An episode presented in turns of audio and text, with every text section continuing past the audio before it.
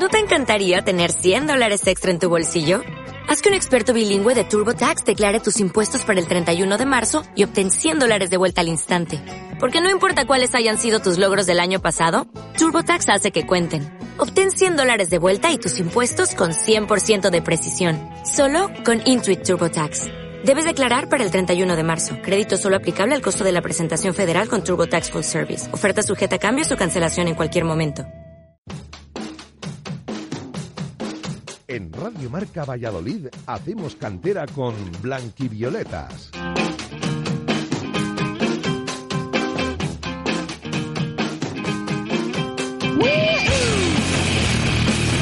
Muy buenas tardes y bienvenidos a un programa más de Hacemos Cantera en Radio Marca Valladolid. Este fin de semana no hemos podido disfrutar de la Liga Santander, pero sí hemos podido también contar con fútbol base y además nos ha dado muchísimas alegrías que vamos a comentar en el programa de hoy. Acompáñanos durante esta hora a través de las ondas en la 101.5 de la FM, también a través de la aplicación y en la página web radiomarcavalladolid.com. Nos habla Juan Díez en la técnica Gonzalo Martín y a mi lado nos encontramos con Javier Canal. Muy buenas tardes. Tardes, Juan Di. Bueno, pues otro fin de semana muy apasionante, sin esa primera división, pero hemos disfrutado igual de otras categorías. Sí, disfrutando de estos partidos de, del fútbol base que nos gusta mucho aquí en, en Hacemos Cantera. Y lo vamos a demostrar en esta hora, hasta las 8 de la tarde, Hacemos Cantera.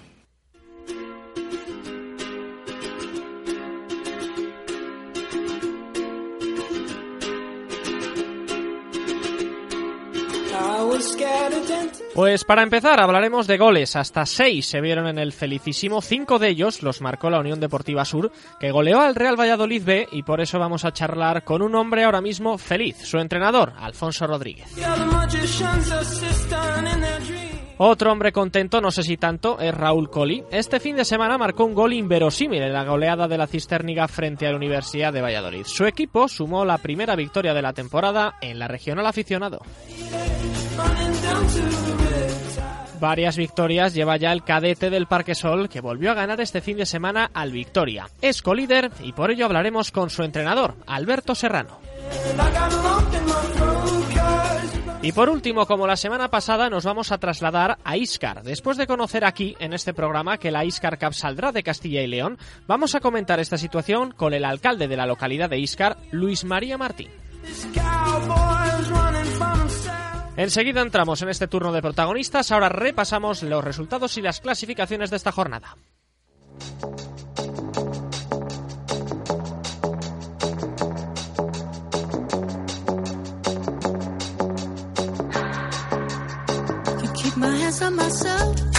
Arrancamos nuestro repaso semanal como viene siendo costumbre, esta semana sí, con segunda pro en el grupo norte, derrota del Club Deportivo Parque Sol por 0-1 ante los Asuna. Un partido muy completo de las naranjas, pero un gol de Lorena evitó que los tres puntos se quedaran en el Saso. Este Parque Sol, que, consuma una nueva derrota, es décimo tercero con cinco puntos, dos por encima del Sporting de Gijón, que marca el descenso.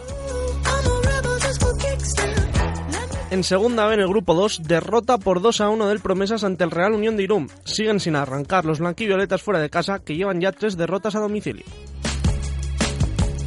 De hecho, son las tres derrotas que lleva en la liga el Real Valladolid Promesas, que es quinto, fuera ya de puestos de playoff, es eh, quinto con 15 puntos, a dos, eso sí, de los líderes. En tercera división, en el grupo 8, volvió a caer derrotado el Atlético Tordesillas, en esta ocasión 1 a 0 ante el Almazán. Los rojiblancos siguen sin encontrarse cómodos y el tanto de albitre los colocan puestos de descenso por primera vez esta temporada.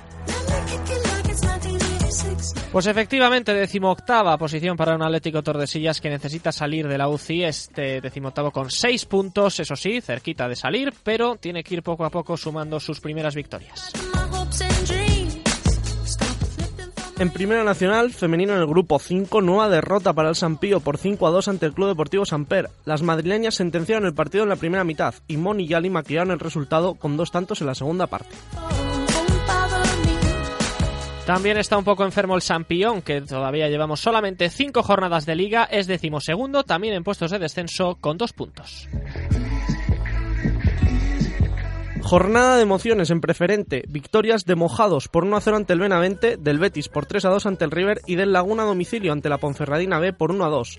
El derby entre la Cisterniga y el Club Deportivo Universidad de Valladolid se saldó con un 5 a 1 para la Cirria, en un partido que sirve para coger aire a unos y hundir un poco más a los otros. Y por su parte, el Villa de Simancas empató en Salamanca ante el Ciudad Rodrigo. Perdió el pleno el Villa de Simancas de victorias, pero no el liderato. Es líder con 16 puntos, segundo el Mojados pisándole los talones con 15, en mitad de tabla, Betis noveno con 9, también los mismos puntos que Laguna décimo, décimo cuarto la Cisterniga con 5 y en descenso el Universidad de Valladolid, el peor vallisoletano situado con 2 puntos. En División de Honor, primera victoria del Real Valladolid en casa, los blanquivioletas, que vencieron por 4 a 0 a Unión Deportiva Santa Marta, en un partido cómodo para los de Ricardo, donde destacaron Castri y Slavi con dos tantos. Va escalando este Real Valladolid División de Honor hasta situarse en la tercera posición con 12 puntos. Y por último, goles y puntos en Liga Nacional, donde la Sur goleó al Real Valladolid B por 5 goles a 1 en el derby de la zona alta de la tabla. El Victoria también ganó, en esta ocasión por 1 a 2 ante el Club Deportivo La Charca. Y por último, el Parque Sol, que empató a domicilio por con 1 a 1 ante el Atlético Pinilla. Ahí está la Sur, segunda con 13 puntos a 2 de la CIA, que lleva pleno. Cuarto el Real Valladolid B con 12. Quinto el Victoria con 9. Y en decimotercera posición, bordeando ya el descenso, el Parque Sol con 2 puntos, que encima recibe al líder este fin de semana. Hasta aquí este breve repaso a los resultados y clasificaciones. Nos vamos a ir hasta el felicísimo. Allí son felices de momento.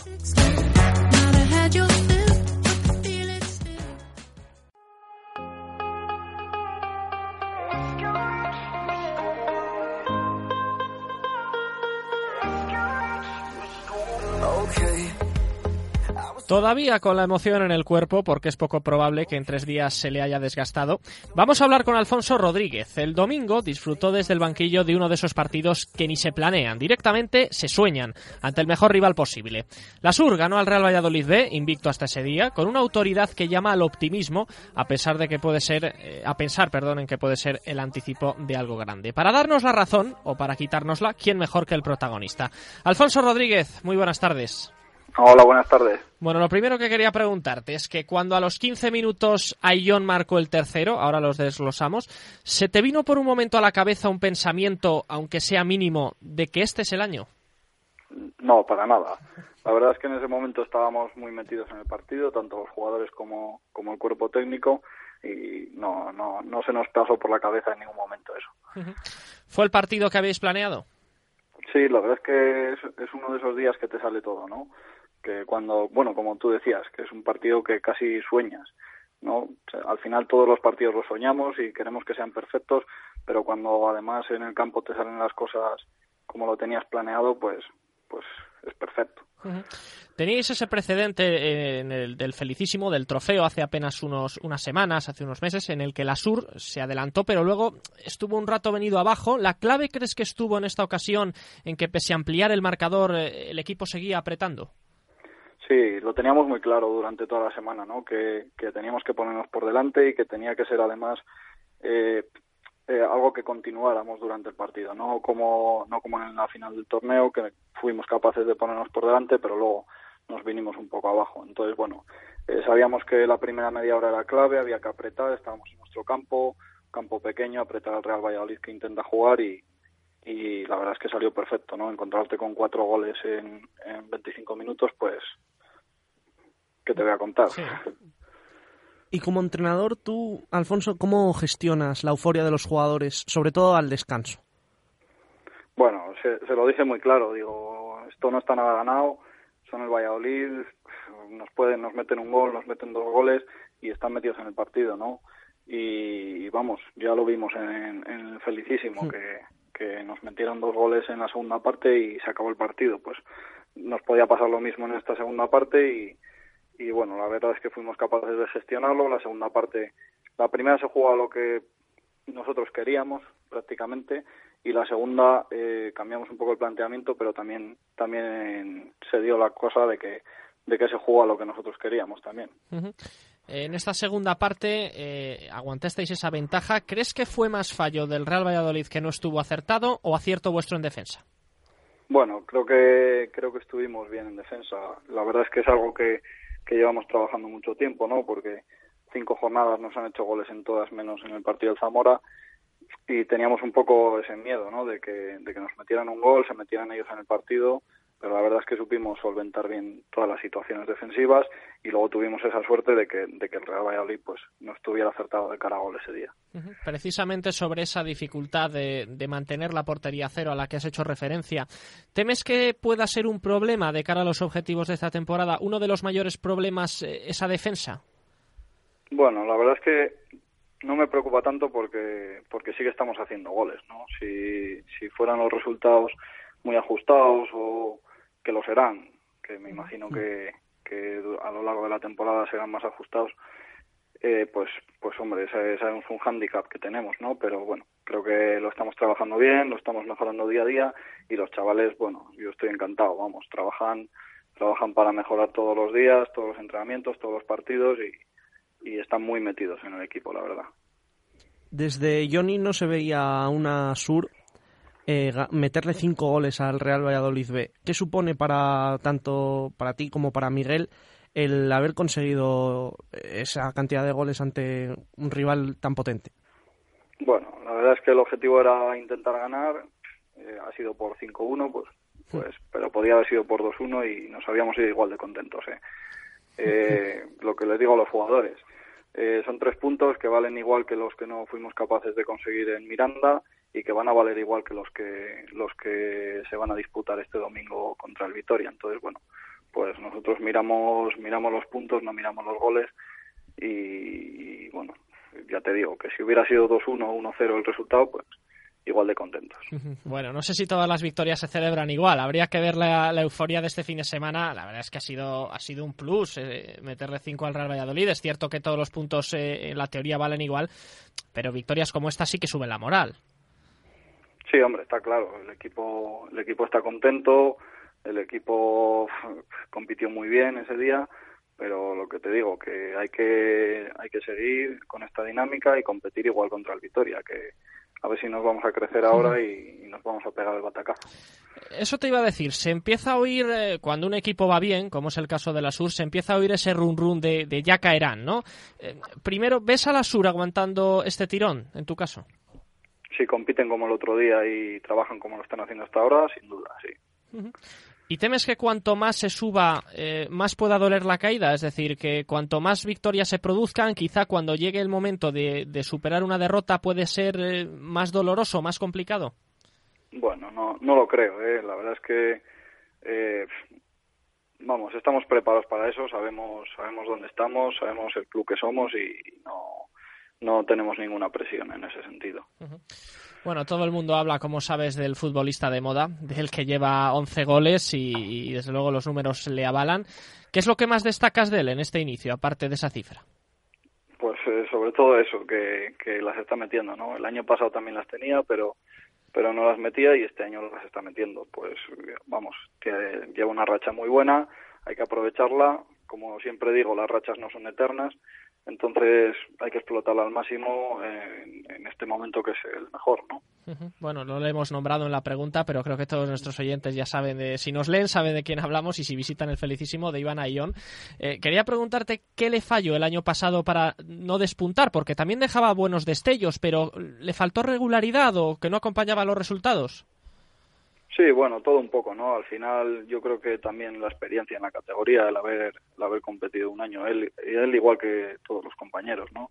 Al final el bloque que teníamos el año pasado era casi primer y segundo año uh -huh. y este año tenemos bloque segundo y tercer año, esa experiencia se nota, ¿no? No solo es que un jugador haya metido 11 goles, yo creo que al final es todo el equipo y el trabajo de todo el equipo se está notando y se está reflejando en, en los goles que está metiendo John, ¿no? Uh -huh.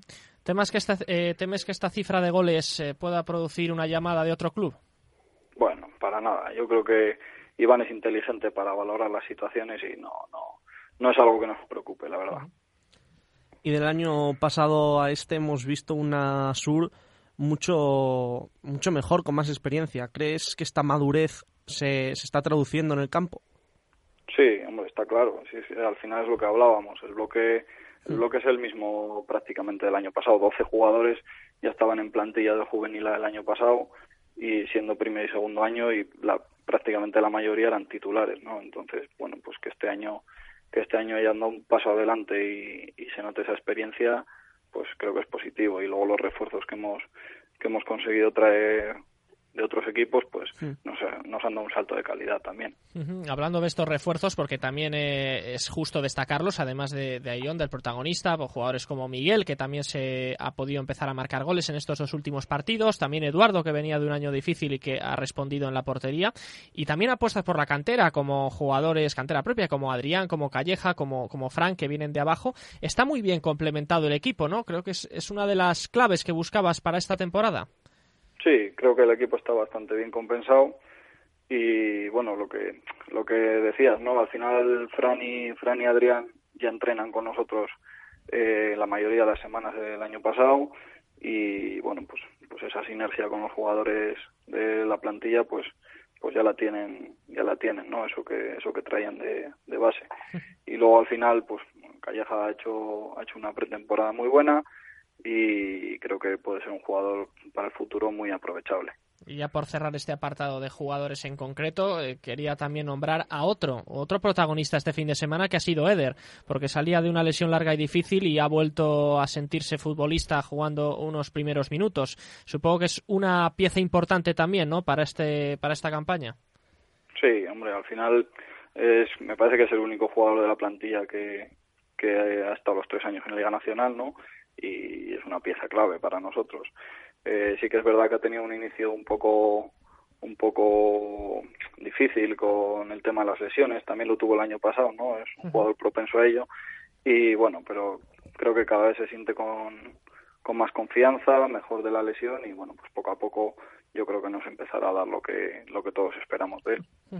Llegados a este punto, después de cinco partidos, eh, después de ganar el primer gran, gran partido importante contra el Real Valladolid, eh, es tu segundo año en la Unión Deportiva Sur. El año pasado es verdad que era un equipo totalmente nuevo. Este año ya, hemos comentado antes, eh, se ha conseguido esa madurez.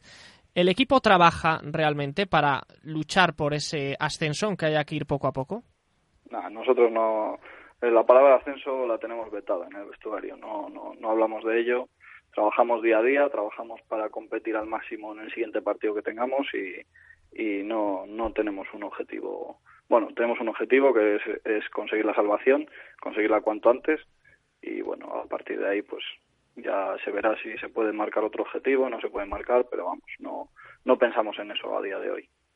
Y año pasado pudimos ver en algunos partidos de la Sur cómo en el Felicísimo se perdían puntos. ¿Crees que esa va a ser la clave esta temporada, ser más contundentes en casa? Sí, está claro. Al final, si un equipo que quiere estar arriba y quiere hacer las cosas bien, tiene que ganar en casa, ¿no? El año pasado éramos un equipo que, que ganó pocos partidos en casa. Hmm. Eh, sí que es verdad que fuera de casa, eh, vamos, ganamos prácticamente todo, perdimos tres, cuatro partidos, me parece. Hmm. Eh, y este año tenemos que conseguir en casa ser un equipo fiable, porque es, es la clave de esta categoría. Bueno, hablando de la categoría, eh, pregunta un poco a nivel general. Eh, ¿Se está viendo que equipos, ya que hablabas del descenso, pues aprovecho, equipos como en División de Honor, como Burgos o Santa Marta, están ahí abajo? Vamos a ver, eh, acabamos de empezar. Pero ese tema de los arrastres, de que puedan descender hasta cinco equipos, ¿temes que la liga por esa razón se convierta en todavía más competitiva? Está claro que cuando cuantos más equipos implicados haya, más competitividad va a haber, ¿no?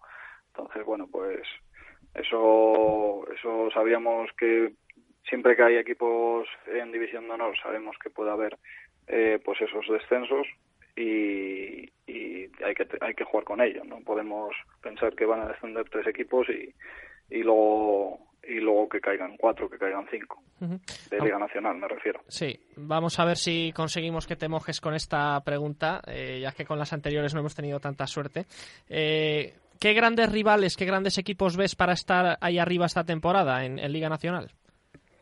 Hombre, la Cultural eh, yo creo que es el gran favorito, ¿no? Lleva ya varios años intentando el ascenso y a priori pues debería ser el gran favorito, ¿no? Y Soba me parece un equipo también muy muy bueno y le he visto jugar y me parece que tiene las cosas muy claras y, bueno, yo creo que a priori serían esos dos equipos los, los candidatos al ascenso.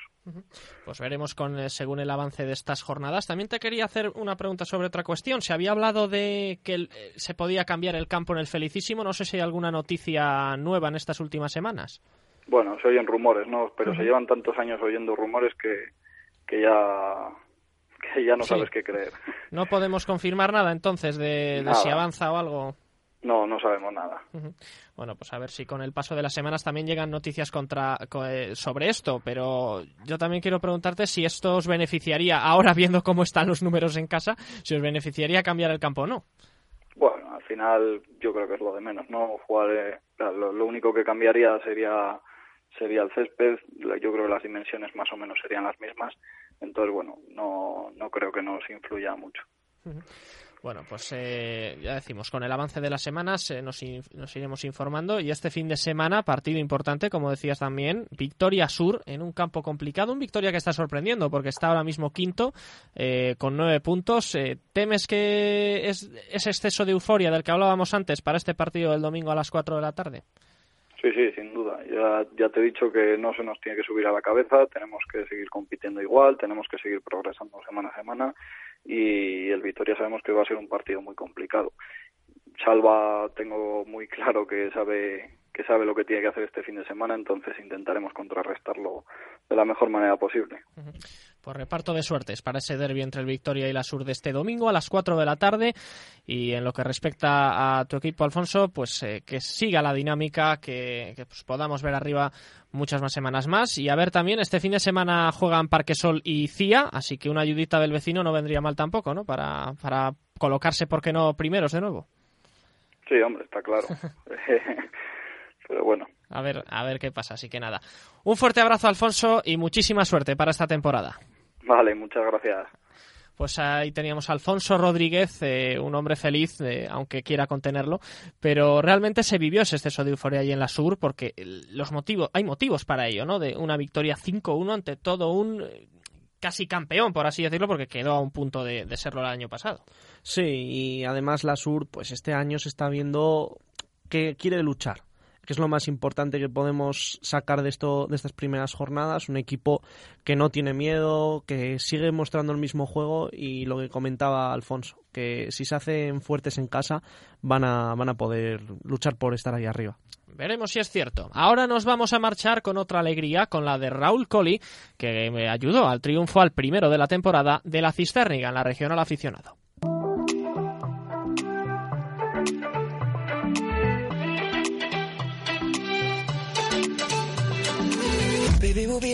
El año pasado, la CIA de Palencia fue catalogada por muchos como un equipo bellisoletano más, por los muchos jugadores procedentes de equipos de aquí, que se marcharon a disfrutar del sueño de jugar en un División de Honor. Nuestro siguiente protagonista terminó allí su etapa juvenil y este año ha terminado en la Cisterniga. Este fin de semana logró la primera victoria con un gol de su cosecha, aunque primero nos tendrá que contar si fue queriendo o sin querer.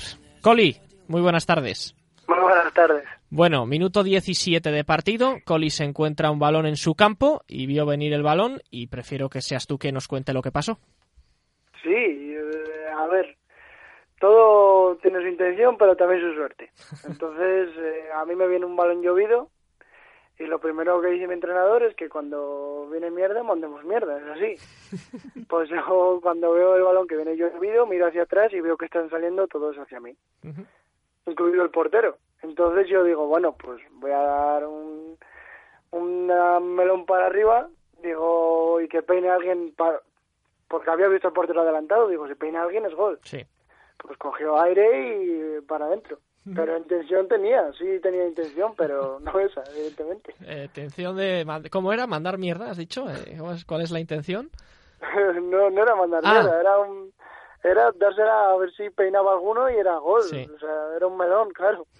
Bueno, curiosa la, la expresión y, y lo celebraste además a lo grande, ¿no? Porque no, menos mal que no te lesionaste con esa celebración, porque diste algún que otro mortal ahí, ¿no? No, lo hago desde muy, muy, muy pequeño, ¿eh? Bueno. O sea, que eso no, no hay problema con eso. Bueno, hablando del gol, porque todos los goles tienen su cara y su cruz, no es habitual preguntar, pero es el típico gol que desde fuera puede parecer un fallo del portero, cuando en realidad era un balón difícil que le entra justo por el hueco más complicado de parar. Y, y yo quería, Raúl, que mandaras un mensaje o, o de ánimo de lo que quieras a- al portero porque bueno pues al final desde Sí, sí, fuera se puede ver eso y también desde el punto del goleador queríamos que, que lo hiciera si puede ser Sí, sí, claro. Yo, mira, yo a Coria ya le conozco porque yo le he visto jugar en muchos equipos. O sea, desde muy pequeño sabía que jugaba al fútbol y tal. Y bueno, la verdad es que Coria me parece un muy buen portero y, y pues, ¿qué quieres que te diga? Coge aire, lo que menos te esperas es que el balón o sea, venga con tanto veneno y, y te pase justo por encima que, que hay un hueco en la foto del periódico además se ve que, Sí. que es el único hueco que hay, que parece que es un fallo de él, pero no lo creo, la verdad, él tiene que estar donde está. Sí que es verdad que, como he dicho antes, adelantó un poco y, y eso, pero no creo que sea una, un fallo suyo, Con la, no, victo- para nada. con la victoria conseguís salir del descenso. ¿Cómo, ¿Cómo lo vivió el equipo? Mm, Lo, lo vivimos bien porque necesitábamos esa victoria, pero para nada pensamos en el descenso, tenemos un equipazo para poder hacer cosas y, y la verdad es que nosotros jugamos los partidos y de momento la clasificatoria nos está dando un poco igual porque sabemos que tarde o temprano las victorias llegan con esfuerzo, entrenando como entrenamos y, y llegó, y menos mal que llegó, claro. Partido cómodo, resultado cómodo. Tampoco una imagen brillante porque pese a la superioridad numérica después os costó bastante en la segunda mitad mantener un poco el control, pero había miedo de caer en esa mala dinámica de resultados al, al ver que no llegaba la, primera victoria. Eh, no era miedo, era más bien inquietud, ah, según incluso cuando empezamos los partidos. Al empezar los partidos teníamos esa inquietud de, venga, vamos a meterlo pronto, que no nos metan, tal, y la verdad es que ahora mismo estaba, estábamos muy cómodos, viniendo de un empate en Villaralbo, la verdad, que un empate muy raro, porque fue un partidazo, la verdad, muy intenso, y nosotros que llegábamos con muchas fuerzas a este partido. Ujú, la eso, verdad y sí. aunque ellos eran fueran menos sí que es verdad que nosotros nos relajamos mucho al ver que teníamos el resultado a favor y, y el juego fue un poco más bien lento Fíjate, una de las anécdotas de- del partido, que yo tuve la suerte de vivirlo ahí a pie de campo y de no quedarme sordo, porque vuestro cuerpo técnico con, con Roberto García a la, a la cabeza, con César, intensidad hasta con el 5-1, pero vamos, que se rompió algún bote que otro. ¿Os gusta, o en tu caso te gusta que os tengan ahí a raya, o te gusta jugar un poco más de forma autónoma? no hay nada más beneficioso para nosotros que, que ellos sean así que no dejen de insistir hasta el final y en los entrenamientos son igual ¿eh? no nos dejan de insistir insistir insistir. Nos piden más y, y al final siempre eso te hace mejorar. Sí que es verdad que eh, depende a veces cómo reaccione el jugador pero eso te hace mejorar al final. El que te el que te insistan tanto en que puede ser mejor en que no nos conformemos con nada es para mí por lo menos eh, me encanta Bueno, pues a ver si da sus frutos este, esta victoria de 5-1 que dejó a otros goleadores, además conocidos, como es el caso de Prieto. Y ya aprovechando de ellos, está Chacón, está Guerra, me gusta llamarlo casi como un el, el aficionado de la Sur, respetando por supuesto el, el aficionado real de la, de la Unión Deportiva Sur. Pero ¿cómo habéis acabado aquí? ¿Fue una cosa acordada o cada cual tiene su historia? Mm, no, ya puedes ver que cada cual tiene su historia, porque Chacón y yo el año pasado llegamos antes que Prieto, porque Prieto al final viene porque somos muy amigos y prefiere estar cómodo jugando en el, en el equipo de siempre, donde nos hemos criado. Y Chacón viene pues por los vino por los entrenadores. Guerra cuando dejó la Sur se fue al, al equipo con sus amigos, luego ya decidió volver a competir a un nivel un poco más alto y ya ves, o sea, al final todos somos amigos, nos conocemos, seguíamos quedando y quieras o no estábamos destinados a juntarnos otra vez. Y al final de esa, de esa sur de Liga Nacional habéis acabado 11 jugadores repartidos entre tercera y entre aficionado. ¿Había mucha, mucha calidad en ese equipo? ¿Qué, qué opinas? En el del sur, Sí, sí, sí. pues en el del sur, pues para cómo quedamos ese año podíamos haber hecho muchas más cosas, sí. En mi opinión, sí, teníamos un equipazo. Hmm. Pero bueno, mira, al final cada uno puso le puso cada uno en su sitio y es así como salió. Y has acabado en, es- en la cisterniga y, como has dicho, cada uno, cada jugador tenía su historia. Cuéntanos cómo ha sido la tuya, cómo has llegado hasta aquí. Pues aparte de que es por, porque es mi pueblo y donde vivo y donde me he criado, y qué mejor que jugar con los colores de tu pueblo, claro. Y bueno, pues el año pasado ya sabéis, como has dicho antes, que me fui a la CIA a Palencia a jugar División de Honor, porque, como bien has dicho, era mi sueño y, y la verdad es que acabé un poco quemado porque había muchas disputas entre el entrenador y yo y bueno, entre el entrenador y los jugadores más bien, pero bueno, al final todo tiene su parte positiva y mira, gracias a Dios he vuelto a jugar aquí y muy a gusto, la verdad. De todo se saca su parte positiva, ¿eh?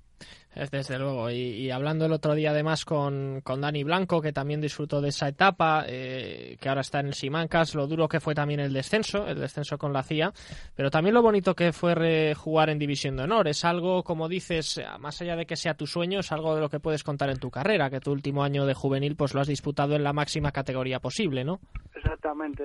a mí me pareció increíble que en ese momento pues yo, yo cuando empecé mi primer año juvenil lo veía tan lejos y al final, mira, lo ves y cuando el sur estuvo en División de Honor, pues igual, a mí me coincidió en infantil, creo, y decía que a mí me parecía imposible llegar a eso. Entonces, con esfuerzo todo se consigue. Y bueno, Al final es esfuerzo y esta es tu primera experiencia, por así decirlo, en fútbol amateur. ¿Qué sensaciones tienes y cómo está siendo la adaptación? Mm, muy buena, la verdad. O sea, como ya te dije, yo lo dejé antes la CIA, hmm. pero no sé, yo ya tengo un poco más de experiencia en esa situación, porque yo sí que es verdad que a veces entrenaba con ellos y tal. Me hmm. sumaba, me sumaba a entrenamientos y, y muy dura. La verdad es que fue dura. Bueno, y afrontando este presente. el, sí. el reengancharme, claro. Lógico, es, eh, es complicado esa transición, pero bueno, a todo uno se adapta y hablando de este presente, está todo muy ajustado en este comienzo de liga. Hay dos equipos que parece que se quieren desmarcar, dos equipos vallisoletanos como son Villa de Simancas y, Mojados. Ese partido con el Simancas que no creo que no pudiste disputar porque estabas tocado. Eh, ¿Les ves a los dos con opciones de, de poder eh, ascender? Mm, a mí me parece que va a ser una liga muy divertida, muy muy disputada. Mm, hay unos equipazos, la verdad, y unos equipos muy igualados. Y al Simancas le veo muy fuerte, la verdad. De momento ha demostrado que es un equipo muy fuerte. El Mojados no he tenido la suerte de poder verles mucho. Les he visto media parte solo. Y me parecían jugadores que disputaban todos los balones por alto, segundas jugadas. Y es lo que te puedo decir porque no pude ver más. Entonces no, no sé decirte de ellos, pero el Simancas me parece un equipo muy fuerte, de verdad. Bueno, en caso de que esto siga, hay que decir que el calendario ha regalado un Villa de Simancas mojados en la última jornada. Yo no quiero decir nada, pero a ver, a ver qué ocurre. Y en vuestro caso, eh, importante creo que sería sumar esa segunda victoria seguida para alcanzar una regularidad que os haga salir de ahí, ¿no? Y empecéis a pensar en cotas más altas. Exactamente. Nosotros pensamos en sumar, jugar el partido y eso es lo que hacemos básicamente para lo que trabajamos, para sumar, claro. ¿Y qué puede ser lo que os ha faltado en estas jornadas para estar ahí arriba? Mm, nos ha faltado... Teníamos exceso de confianza. Eso, eso es lo que teníamos, exceso de confianza, el pensar que pues, íbamos a poder con todo y no, al revés. Si hasta que no, no se gana un partido, hasta que no se juega. Entonces, con el equipo que tenemos podríamos haber hecho mucho más por supuesto. Sí, lo comentábamos en otras entrevistas también de esta categoría. Eh, en esta liga cada partido es un mundo y al final puedes encontrarte, tú mismo lo has dicho antes con el Universidad de Valladolid, dices, es un equipo que va perdiendo por bastante, que encima se queda con uno menos y al final hubo un rato en el que ellos incluso manejaban más el balón. Es decir, cada partido, sí, sí, cada partido es, eh, es un mundo, cada rival es, eh, es una historia y en esta región el aficionado, y, y fíjate, es tu primer año, ¿no? Pero ya te estás dando cuenta de eso, ¿no?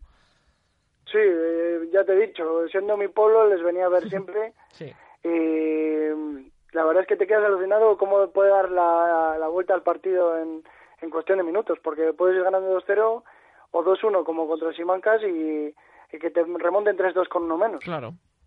Es que es una locura la liga, pero es lo bonito de esta liga, la verdad. Sí. ¿Para qué te voy a mentir? bueno, en, lo personal, te has estrenado con este, con este gol. ¿Estás jugando de lateral, lo que te he podido ver, mejor de lateral o de extremo? ¿Qué prefieres? Mm, la verdad es que prefiero jugar. Ya, bueno. me, da, un poco igual. No, sí, sí, es verdad. A mí todos los entrenadores me han utilizado de todo.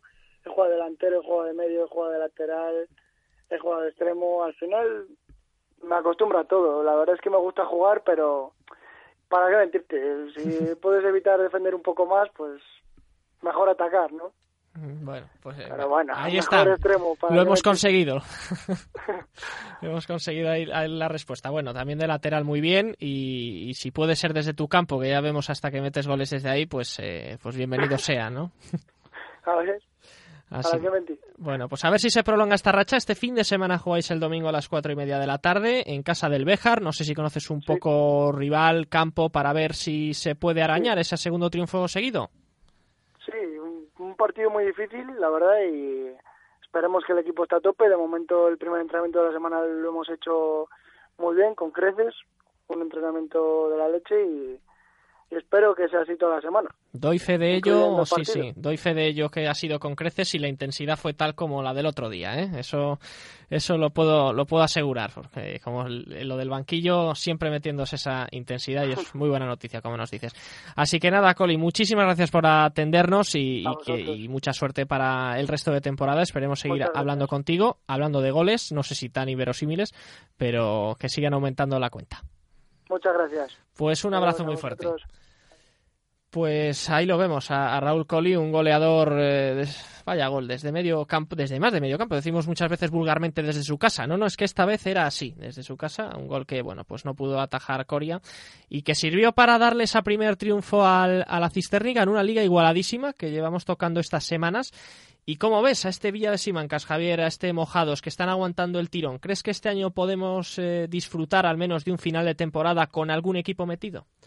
Yo creo que si el Villa de Simancas sigue también en esta línea ascendente y prolonga la buena racha, puede que suban y tengamos el año que viene, si se mantiene el Torde, dos equipos de Valladolid en tercera división.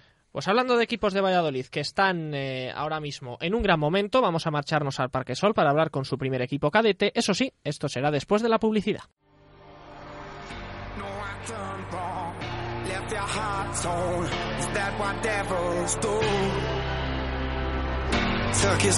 Estamos ya de vuelta en Hacemos Cantera, un programa en el que hemos analizado buenos arranques de temporada de algunos jugadores, también de algunos equipos, y vamos a comentar el de otro. En la regional cadete, una categoría generalmente dominada por el Real Valladolid, le ha salido un competidor que, proba- eh, que promete además dar guerra.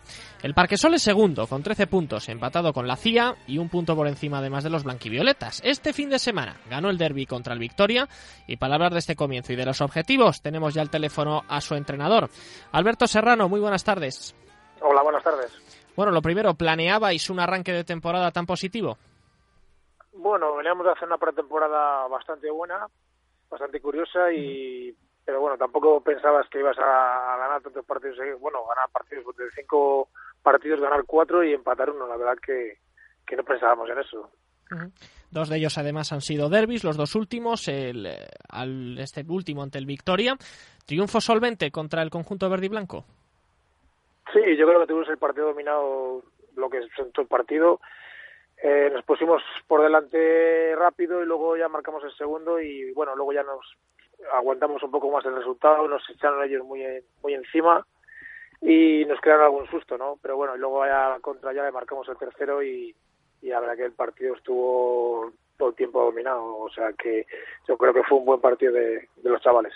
Partido más plácido si cabe el de la anterior semana ante la Sur, en el que vimos a un Parquesol eh, muy compacto, con muy, con muy buen juego. ¿Cuál es la máxima virtud del equipo naranja en estas primeras jornadas? Bueno, yo creo que es un equipo muy, con lo que tú, muy compacto, ¿no? La verdad que tenemos buena gente defensivamente y en ataque tenemos mucha pólvora, ¿no? De- ahora mismo el equipo pues se está acoplando también porque realmente lo que queremos todavía no hemos conseguido lo que queremos porque sobre todo el tema del centro del campo pues nos está costando un poco mantener el balón pero bueno a la hora de atacar y a la hora de defender eh, lo estamos haciendo bastante bien y es el, lo, lo más fuerte que estamos haciendo ahora mismo. Es un grupo capaz, además de, de ser compacto, como dices, eh, de mirar hacia arriba en la clasificación. Bueno, yo les he dicho a los chavales que, que lo más bonito del fútbol es estar allá arriba, ¿no? Si sabemos estar en nuestro sitio y competir todos los fines de semana, que hay que competir al, al máximo, porque si ya se ha dicho que si, si no competimos al máximo no somos un equipo que, que pueda estar arriba, ¿no? Si quieres estar arriba tienes que estar todos los domingos compitiendo al máximo, ¿no? Pero bueno, al final, pues los chavales yo creo que si se lo creen, podemos estar arriba, podemos estar arriba.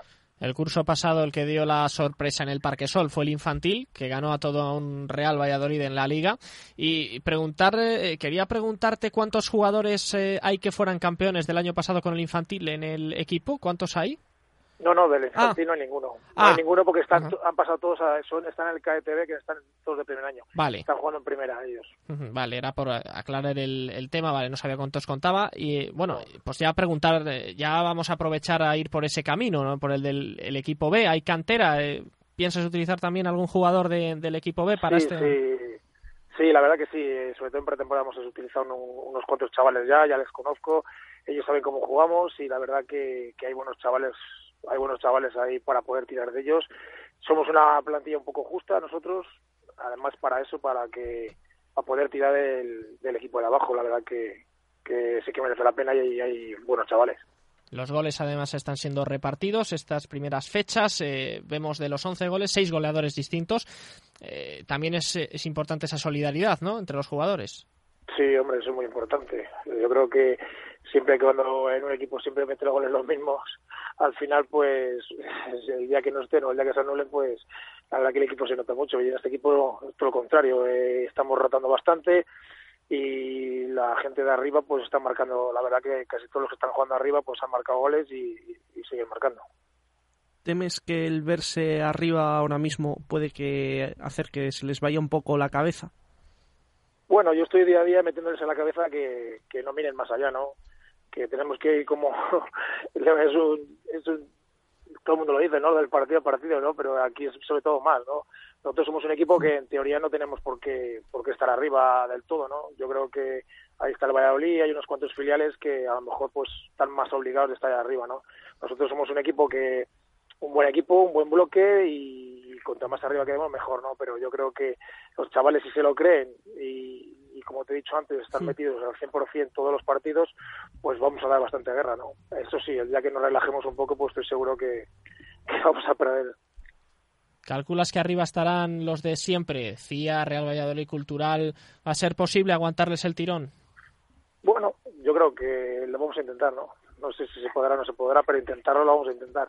Ahora nos viene ese calendario, nos vienen esos tres equipos, no seguidos, pero nos vienen en estos últimos partidos, nos vienen esos equipos y ahí nos van a poner, la verdad, nos van a poner en su sitio, ¿no? A ver si, si somos capaces de aguantar ese ritmo o sí o, o nos ponen más para abajo, no sé, veremos a ver cuando juguemos contra ellos lo que lo que sucede. Bueno, también queríamos abrir en este en esta entrevista un apartado más personal y, hablar de, tu carrera de jugador que terminó en el año 2015 y te quería te, te metiste a entrenar al acabar o cómo fue esa transición. Sí, me metí a entrenar, estuve de segundo entrenador en el Palencia cuando estaba jugando. Estuvimos ahí en, cuando estábamos en tercera división, me metí de segundo y luego ya ascendimos a segunda B y, ahí sí que fue dejar de jugar al fútbol y meterme a entrenar. Y luego, como en- esta faceta de entrenador del Palencia, eh, ¿extraíste a- o extraes algo de esa enseñanza que tuviste a- ahora a- al cadete? Bueno, yo siempre había entrenado a, chicos más mayores, ¿no? A- Hmm. Pues había entrenado en, en tercera, en segunda B y en, y en regional, ¿no? Y bueno, pues para mí también es una experiencia nueva, ¿no? Porque al final no dejas de ser chavales de 15 años. Jimmy tiene 13 todavía, o sea que todavía mucho, mucho más joven y la verdad, pues para mí es una experiencia, ¿no? Y de todas maneras yo ya he hablado con ellos y yo les he dicho que ya hay que pasar de, pues, de ser un jugador joven a ser ya un, un poco más, más experto. Yo, yo les trato como, como si fuesen semiprofesionales, ¿no? Yo, a mí me han, ense- me han enseñado así, ¿no? Y yo creo que con el respeto y tratándoles como, como si fuesen jugadores de fútbol, pues yo creo que los chavales se lo van a creer más.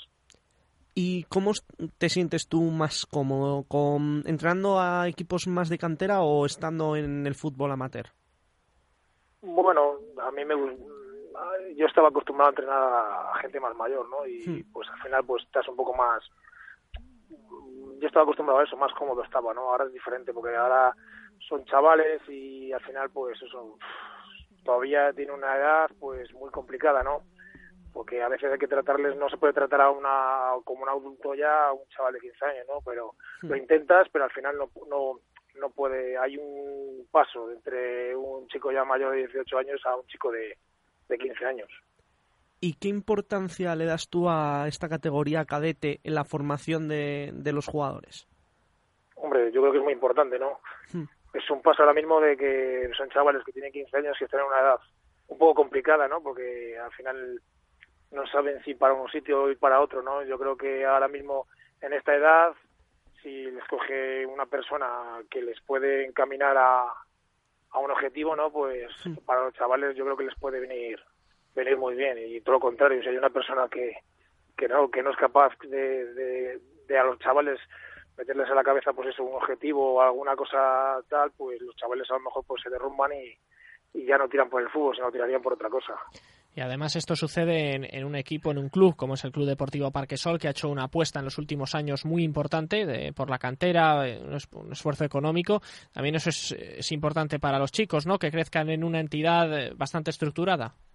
Sí, la verdad que sí. Yo, la verdad que yo me ha sorprendido cuando he venido aquí al, al Parque Sol. Yo siempre he estado, sobre todo cuando era joven estuve en las categorías de Valladolid, siempre estuve allí 13 años y, y la verdad que yo siempre me fijaba en el Valladolid, ¿no? Porque al final no deja de ser un equipo, el equipo de la ciudad, ¿no? El equipo de Valladolid, ¿no? Pero bueno, yo creo que el, el, el Parque Sol, desde que he venido, la verdad que está estructurado muy bien y lo están llevando demasiado bien. Yo creo que puede ser un club, un club importante, sobre todo a nivel aquí en Valladolid, ¿no? Pues para seguir creciendo en vuestro caso, este próximo sábado a las doce y media eh, ese partido ante la Segoviana. Importante para, ¿por qué no?, soñar con colocarse ahí arriba líderes, eh, de adelantar a la CIA que bueno, pues a ver si sucede este fin de semana o con el paso de, las jornadas. Así que queremos desearte suerte para lo que resta de temporada como con el resto y, y, pues que vaya bien y seguiremos atentos, seguiremos cubriendo cuando podamos esos partidos de este Parque Sol Cadete.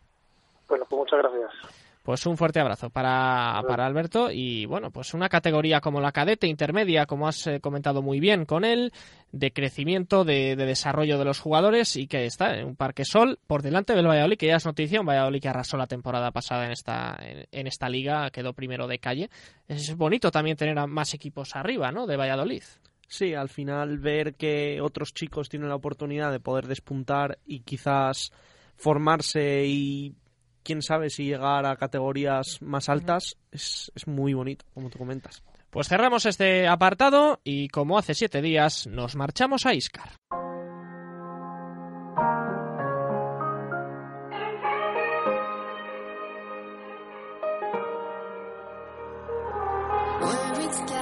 Hace justo una semana conocíamos la triste noticia de que no íbamos a contar con la Iscar Cup esta temporada en Castilla y León. Es una competición histórica para nuestra provincia, también por supuesto para Iscar, pero desde hace tres años se dejó de celebrar allí. El club desde entonces es distinto, ha cambiado recientemente de directiva y queríamos hablar sobre estos temas con el alcalde de la localidad, que afronta además su segundo mandato. Luis María Martín, muy buenas tardes.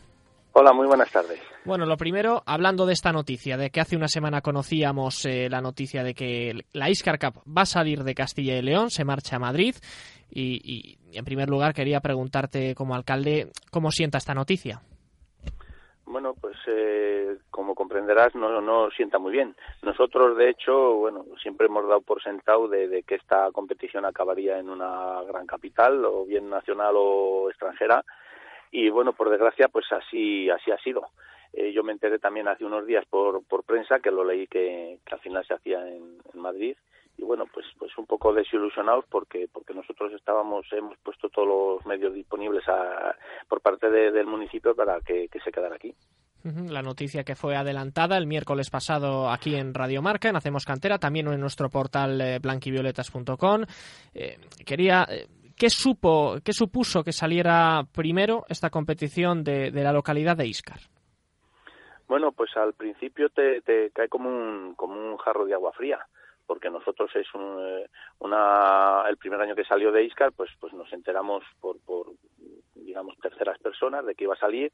Entonces, eh, intentamos hablar con los organizadores qué problemas tenían, nos pusieron su, sus, sus problemas intentamos de solucionarlo, se buscó, yo creo, una solución adecuada para, para que pudiera seguir en, en Iscar, pero pues eh, por, por, por, una de las partes no, no hubo mayor interés y fue cuando se, se marchó la primera vez a Medina del Campo.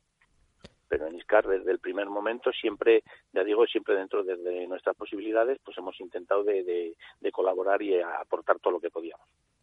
El, el, entonces presidente Jesús Hernán Sanz dijo unas declaraciones eh, en entrevista justo cuando salió de Iscar la, la, la competición que el ayuntamiento consideraba prioritarias otras actividades. Eh, ¿Tenía razón? No es cierto. No, Cuéntanos. No, no, es cierto. Aquí se dio, se dio el caso de que eh, una, un año en la Iscar Cup pues coincidió que la Iscarcaf acababa Viernes Santo y sábado y Domingo Santo había una competición de, de balonmano. Entonces, al año siguiente, eh, la Federación de, de Balonmano se puso en contacto con nosotros porque quería eh, hacer el, el, hacer esa, esa competición en Iscar. Entonces, los responsables de la residencia juvenil se pusieron en contacto con el presidente y le dijeron, oye, eh, ¿qué pasa con la Iscar Cup? No tenemos noticias tuyas porque me están llamando esta gente a ver qué días vas a utilizar tú porque tienes prioridad tú sobre, sobre el balonmano para hacerlo. Bueno, ya te diré, ya te contestaré. Esto yo creo que fue pues por eh, septiembre o por ahí, agosto, septiembre. Eh, nos volvieron a llamar de mano en mano, oye, ¿qué pasa con esto? Que, que estamos interesados. Eh, pues mira, no podemos darte contestación. Se volvió a llamar a, a, los organizadores de la Iscarca, fueron dando así sucesivas, dando largas sucesivamente, hasta que en diciembre eh, hay una contestación que dice, oye, dáselo al balonmano que nosotros no vamos a hacerlo aquí en Iscar nos pusieron todas las pegas del mundo, que si no había no había plazas hoteleras, que si no había tal, que querían que estuvieran todos los equipos concentrados en la misma localidad y de hecho cuando se celebró en Medina eh, hubo sí. equipos eh, alojados en Pedrajar de San Esteban y en Iscar, o sea que son cosas que, que, que bueno pues hay que hay que hay que equipararlo y ver por qué la razón verdadera de lo por qué se lo llevaron de aquí. Claro, pero esto sucedió y no había ninguna otra manera de que al año siguiente o en, o en años siguientes, llevamos tres sí. años sin, sin Iscar, pudiera volver. Al año siguiente nosotros estuvimos re reunidos con, porque eso se lo, según los, lo, la empresa que lo gestiona, eh, lo compró una, una empresa, nosotros estuvimos eh, hablando con ellos y nos pedían unas cantidades ingentes de dinero que no, nosotros como municipio no podíamos aportar. Nosotros le dijimos la cantidad económica que podíamos aportar, medios económicos, medios técnicos, medios técnicos y, y personales y bueno, pues estuvimos ahí con, con la empresa eh, tuvimos nuestras reuniones, nuestros contactos, pero al final no se llevó por un acuerdo económico y fue cuando lo llevaron a Tordesillas. Entonces, eh, uh -huh. es lo que hay. Es decir, que para resumir, eh, el hecho de que, vale, el primer año está explicado, pero el hecho de que no pudiera volver la competición a la localidad era por el, la subida en cuestiones económicas. Sí, eh, de hecho, la primera reunión que tuvimos con la empresa creo que nos pedían 100.000 euros. Uh -huh. Entonces nosotros dijimos que un, un, municipio como Iscar no podía hacer ese desembolso. Entonces ahí nosotros eh, ya es cuando empezamos a vislumbrar que esto tenía mmm, visos de que, de, que al final saldría de, de, la comarca y se iría pues, pues a una capital grande o a algún sitio porque porque ya cuando una empresa de, de, que te viene con estas pretensiones económicas eh, a un municipio pues ni Medina del Campo ni Tordesillas ni Iscar puede puede afrontarlo. ¿Y cómo se vivió dentro del municipio del pueblo tanto la salida del torneo de Iscar y luego esta semana si se ha comentado algo de la salida de Castilla y León? Bueno, pues eh, la salida de Iscar eh, cuando fue a Medina y a, hmm. y a Tordesillas pues fue fue duro fue duro pues porque los comentarios que se oían que se oían en, en el pueblo no se ajustaban a, a la realidad eran bombas que se iban tirando eran eran bulos pero pero luego cuando se demostró porque porque están las pruebas ahí las conversaciones están están constatadas y se pueden enseñar a quien quiera pues al final se, se, la gente comprendió de que el ayuntamiento no tenía la mayor no, ni la más mínima culpa de, de, que se fuera de que se fuera de esa competición de, de Iscar y luego pues eh, cuando se ha notado cuando ha saltado la noticia de que sal, saldría se, se, esta competición se haría en Madrid pues nada, la gente, oye, mira, se lo han llevado a Madrid, pues sabíamos que esto iba a desaparecer de aquí porque las pretensiones ya son muy grandes y bueno, pues mm, un comentario. ¿Y qué valoración puedes hacer tú sobre el que se vaya a Tres Cantos, a Madrid? Pues no lo sé, no lo sé, no lo sé qué, qué decirte pues aquí era una competición que estaba, pues oye, llevaba ya unos cuantos años, el volumen que había cogido, pues según los organizadores que querían crecer mucho, pues a lo mejor eh, eh, estaba predestinado a que eso acabara en, en, una, en una gran localidad eh, o en una capital grande por medios técnicos, medios eh, económicos, e instalaciones, no lo sé, no lo sé. Bueno, ya por ir terminando, también preguntarte por otra cuestión dentro del club. Eh, nos había comentado también la semana pasada Jesús Herranzaz que como que se había perdido el campo de hierba o estaba en malas condiciones o cómo es. Cuéntanos. Bueno, pues el, el campo de fútbol eh, pasó algo muy raro porque ahí tuvimos nosotros un evento, eh, se hizo un acto conmemorativo a un chavalín que jugaba en el en las eh, categorías inferiores de, del ISCAR y el campo estaba perfectamente. Y a los 15 días pues mm, nos encontramos con que el campo pues tenía tenía unos unos corros de, de hierba muy amarillenta, muy muy deteriorada y bueno pues eh, se han estado haciendo y se de hecho ya se está preparando para, para recuperarlo y poderle poderle tener eh, completamente recuperado a ver si podemos para esta campaña. Bueno pues ahí queda. Eh, gracias por supuesto por la explicación esta del campo y por las explicaciones acerca de, de la Iscar Cup que es una noticia que nos ha conmovido. La semana pasada el hecho de que se vaya a Madrid y queríamos abordarlo tanto con el expresidente de, del club como también con las entidades locales como es el caso del alcalde. Así que Luis María Martín muchísimas gracias por atendernos muchas gracias por estas aclaraciones. Muchas gracias a ustedes. Pues eh, ahí teníamos un saludo para Luis María Martín, para el alcalde de Iscar, con el que vamos a cerrar este programa. Cerrábamos la semana pasada con la noticia adelantada aquí en Hacemos Cantera en Radio Marca de que la Iscar Cup no va a seguir en Castilla y León, se marcha a Tres Cantos, se marcha a Madrid y hoy cerramos con las explicaciones del el alcalde de la localidad de Iscar, Luis María Martín. Vamos cerrando.